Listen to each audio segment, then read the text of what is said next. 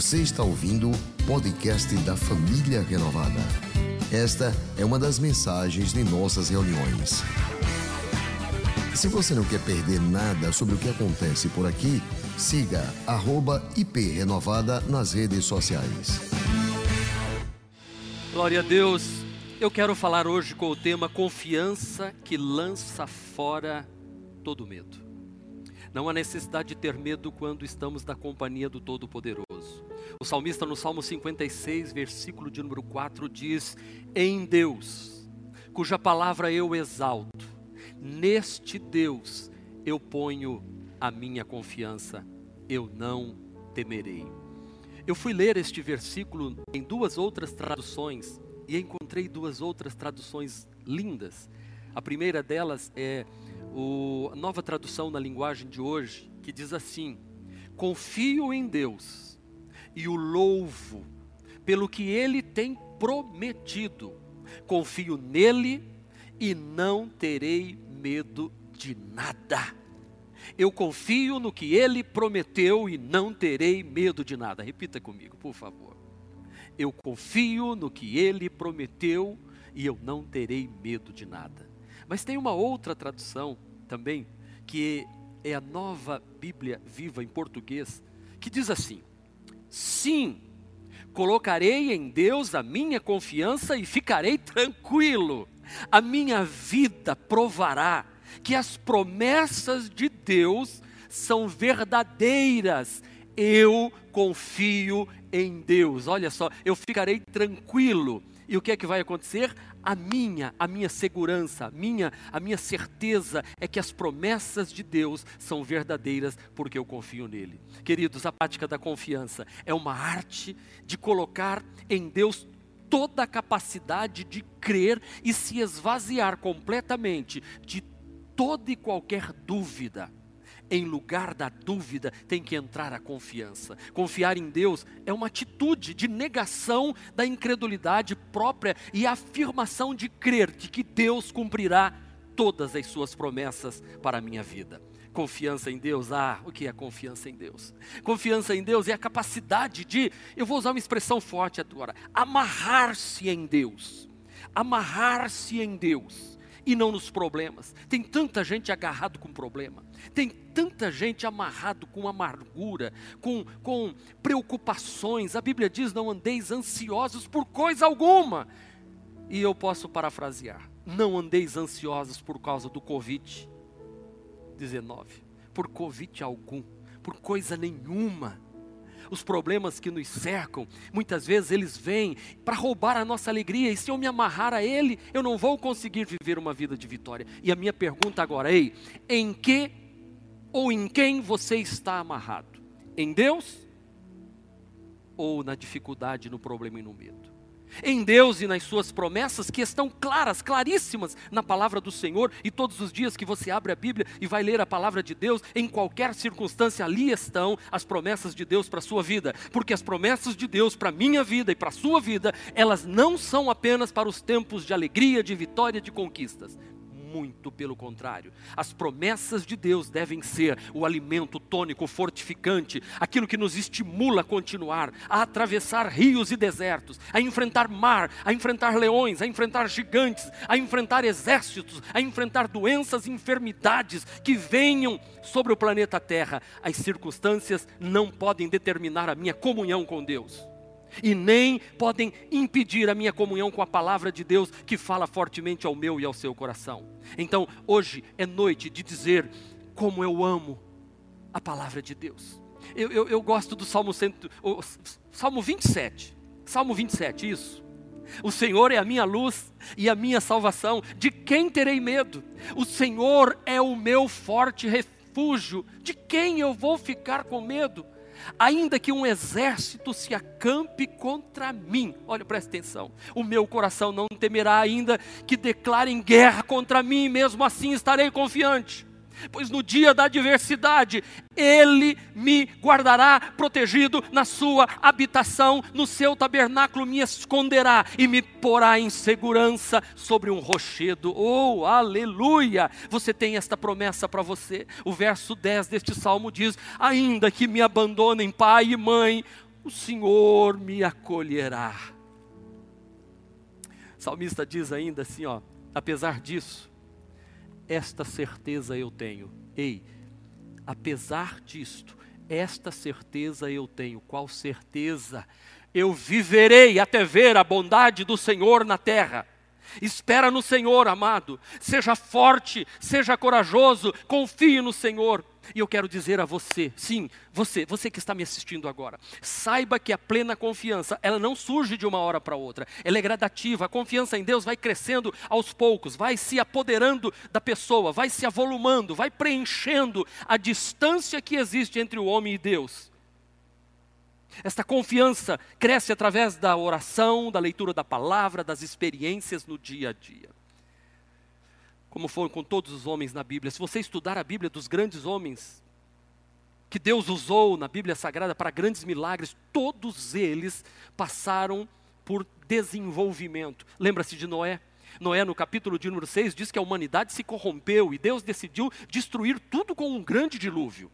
Mas diz a Bíblia, eu gosto do versículo 8, que diz assim: Noé encontrou favor aos olhos de Deus. Por favor, coloca seu nome aí agora. Marcos encontrou favor aos olhos de Deus. A Maria encontrou favor. A Teresa encontrou favor aos olhos de Deus. A Raquel encontrou favor aos olhos de Deus. A Cláudia, a Patrícia, o Joaquim, o Manuel, o Antônio, o José encontrou favor diante dos olhos de Deus. Noé encontrou o favor de Deus e passou 120 anos construindo uma arca. Ele constituiu família enquanto construía a arca. Ele teve filhos enquanto construía a arca. E aqueles 120 anos de construção daquela arca foi para que a humanidade tivesse tempo de se arrepender, mas como não deram crédito à pregação de Noé e zombaram dele por 120 anos, os filhos de Noé nasceram nesta circunstância, Cã, Sem e Jafé como a humanidade não se arrependeu e não buscou a Deus em oração, o dilúvio veio e todos sucumbiram, sucumbiram naquela grande inundação. Meu amado irmão, por favor, eu quero que você olhe nos meus olhos agora e entenda que a prática da confiança se faz a partir da primeira resposta ao apelo de Deus. A primeira resposta, quando Deus falar, diga sim. Quando Deus falar, diga eis-me aqui. Quando Deus falar, Diga: os meus ouvidos estão abertos para ouvir as suas promessas.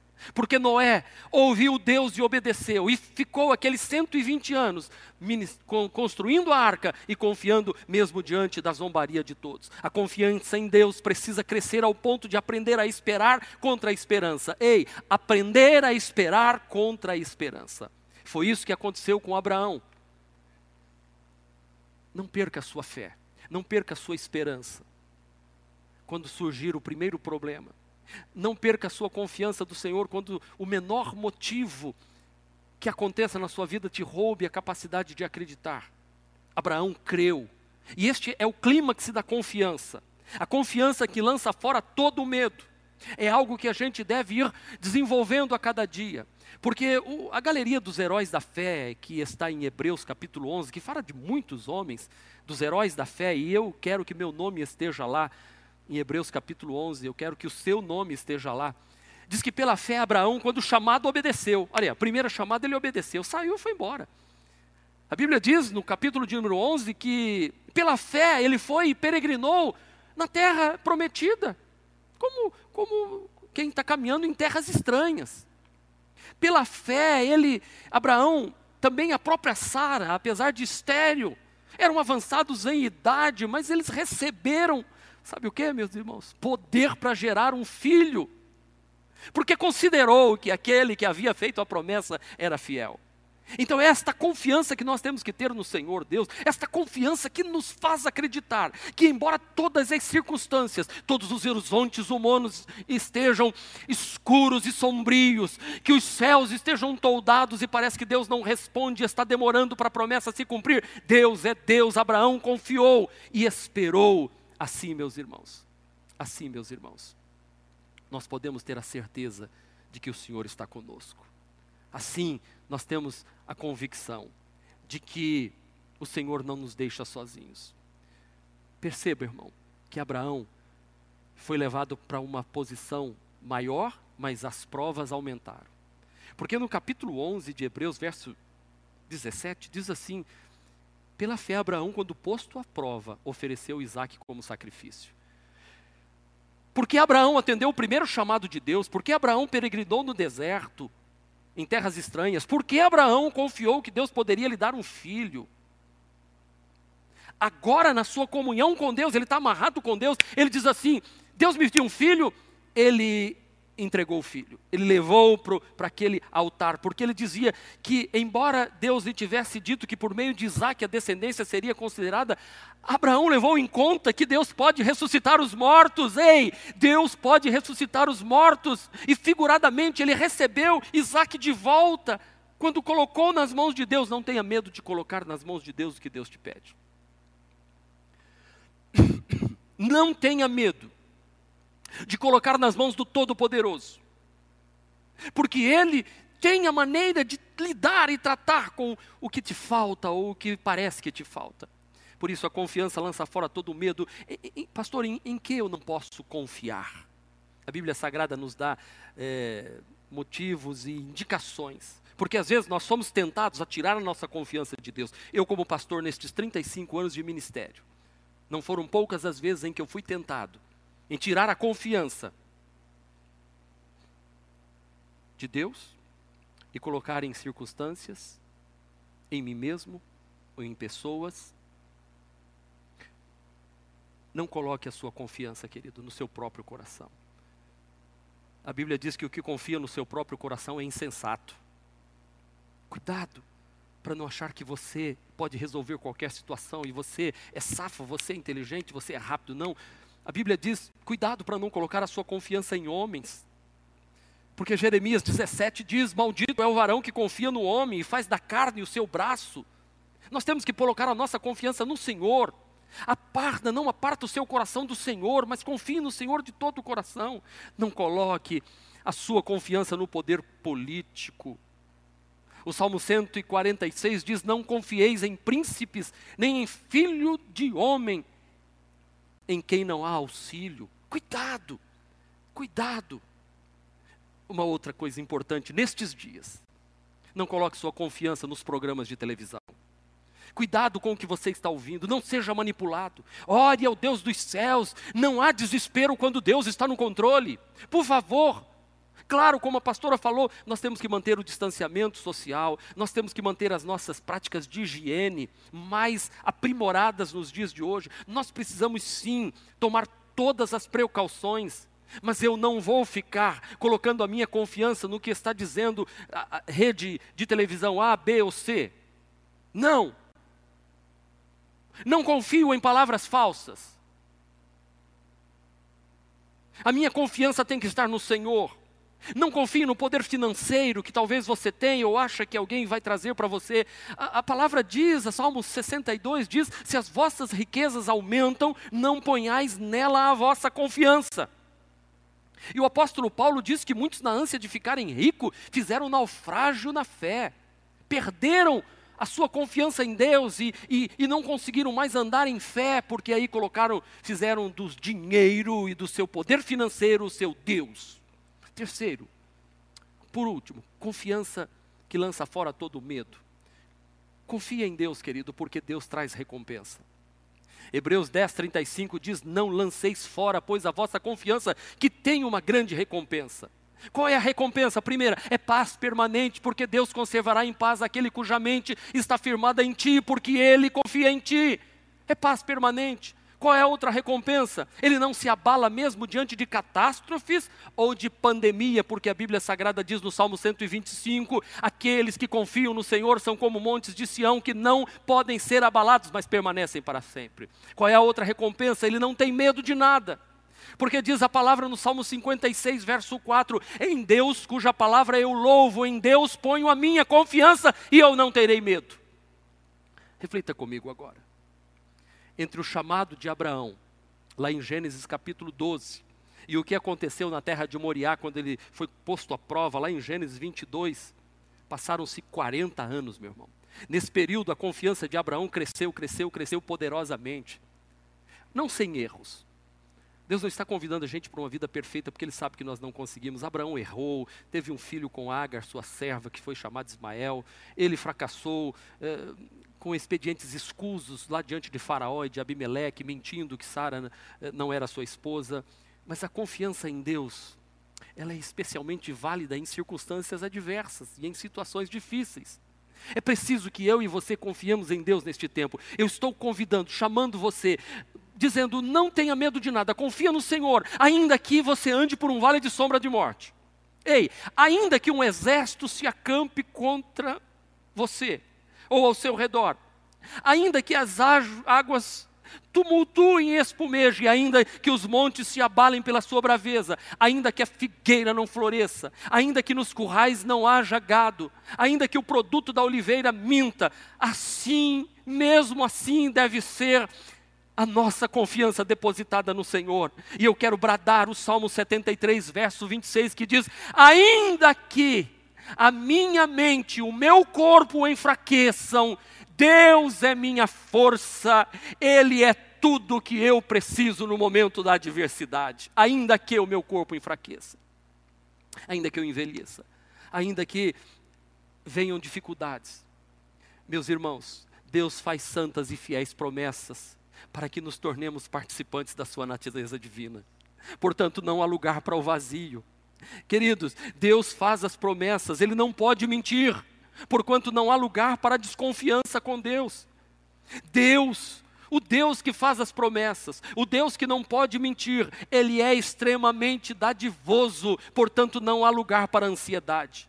O Deus que faz as promessas, o Deus que não pode mentir, o Deus que é extremamente dadivoso e que tem todo o poder nos céus, na terra e sobre tudo e sobre todos, está conosco. Portanto, não há lugar para o medo. Aleluia.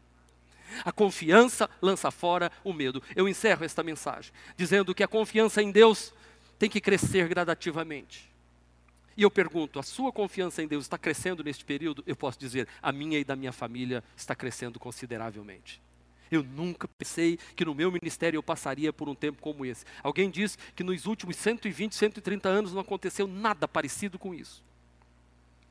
E é por isso que nós estamos aqui hoje, crescendo em Deus. Portanto, permita que sua confiança seja fortalecida por meio da comunhão com Deus, por meio da oração, por meio da leitura bíblica. Confesse ao Senhor a pequenez de sua confiança e suplique a Ele, dizendo: Eu quero confiar mais no Senhor, eu quero confiar, eu quero me colocar, eu quero me lançar, eu quero, eu quero dizer, Senhor, que não importa o que aconteça, eu vou confiar em Ti. Eu quero encerrar esta, esta minha mensagem de hoje contando uma, uma história. Se é verídica, eu não sei, mas ela tem uma lição muito linda para todos nós. Um certo homem saiu em uma viagem de avião. Ele era um homem temente a Deus e sabia que o Senhor o protegia. Mas durante a viagem, quando sobrevoava o mar, um dos motores daquele avião falhou e o piloto teve que fazer um pouso forçado no oceano e quase todos morreram, mas aquele homem conseguiu salvar-se agarrado ali nas peças e nos, na parte do, do, do, avião que haviam sobrado e ele ficou boiando à deriva no mar por muito tempo até que chegou numa ilha. Nesta ilha, ele construiu uma, uma cabana, cansado, mas vivo, agradeceu a Deus pela vitória de, de sair vivo daquele acidente. Ele conseguiu construir uma cabana, ele se alimentava de peixe, de ervas, mas um dia ele saiu para pescar. E quando ele volta depois de um tempo, ele encontra a sua cabana pegando fogo. E ele então começou a esbravejar: Deus, eu te dei graças, eu sempre confiei no Senhor, e agora minha cabana está pegando fogo. Por que tudo isso? Por que tudo isso? Por que tudo isso? Eu tenho comida, eu tenho tudo aqui, eu estou satisfeito. E se pôs no chão a chorar vendo a cabana pegar fogo e a fumaça subindo para os céus. De repente, alguém bate no ombro dele, ele se vira e alguém diz: Rapaz, você está aqui, nós viemos te buscar. Ele olha para trás e vê um marinheiro ao lado dele, colegas, e diz assim: Por que que vocês vieram me buscar agora? Oh, nós vimos a fumaça que você fez e o capitão, o nosso marinheiro, mandou que nós viéssemos aqui te buscar. Você está salvo, rapaz. Ele entrou, entrou naquele barquinho foi até o navio e pôde voltar para o convívio de sua família. Ora, amigos, nós muitas vezes estamos assim, achando que tudo está se fechando ao nosso redor. É verdade que Deus está incendiando as nossas casinhas. É verdade que Deus está tirando as nossas muletas. É verdade que Deus está tirando tudo aquilo em que nós confiávamos para que a nossa confiança fique somente nele. Mas lembre-se de uma coisa: Deus está no controle de todas as coisas. Os céus estão controlados por Deus, a terra está no domínio de Deus e não há nada que aconteça que não esteja no domínio de Jeová. Jesus te convida agora para você lançar fora todo medo. Eu quero te convidar a confiar em Deus. Entregue sua vida para Jesus, confessando-o como seu único e suficiente Salvador. Porque Jesus nos diz em João 6,37: Todo o que o Pai me dá virá a mim, e o que vem a mim de maneira nenhuma lançarei fora. Pode ter certeza, Deus não vai te lançar fora. Jesus também diz em Mateus 10, 32: Portanto, todo aquele que me confessar diante dos homens, também eu o confessarei diante do meu Pai que está nos céus. Hoje mesmo, o teu nome pode ser confessado diante do Pai que está nos céus, desde que você confesse que Jesus Cristo é o Senhor da sua vida. Abra seu coração, lance fora o medo, confia no Senhor. Você diz, mas Ele me quer?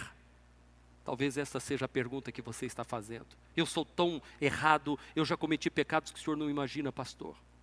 Pois bem, a Bíblia diz que não há um justo, não há nenhum sequer, mas Deus enviou o seu filho para os doentes e não para os sãos. É Jesus quem diz em Mateus 11, 28: Venham a mim todos os que estão cansados e sobrecarregados, e eu lhes darei descanso. Tomem sobre vocês o meu jugo e aprendam de mim, pois eu sou manso e humilde de coração, e vocês encontrarão descanso para as vossas almas. Pois o jugo de Jesus, querido, é suave e o fardo dele é leve. Esta mensagem eu deixo para o seu coração nesta noite. E quero fazer uma oração agora por você. Pai, em nome de Jesus, todo aquele que confessou a Jesus como Senhor e Salvador nesta hora, que este nome esteja sendo confessado agora por Jesus diante do trono de Deus e que o universo saiba que este homem e esta mulher agora é um filho amado de Deus e o diabo não pode tocar na vida dele. Pai, que a confiança no Senhor lance fora todo medo neste tempo de vírus que assola o mundo todo. Nós confiamos no Senhor. Obrigado por esta noite, por esta transmissão e por esta mensagem. Em nome de Jesus. Amém. Este foi mais um podcast da Igreja Presbiteriana Renovada de Aracaju. Favorite e compartilhe essa mensagem com outras pessoas.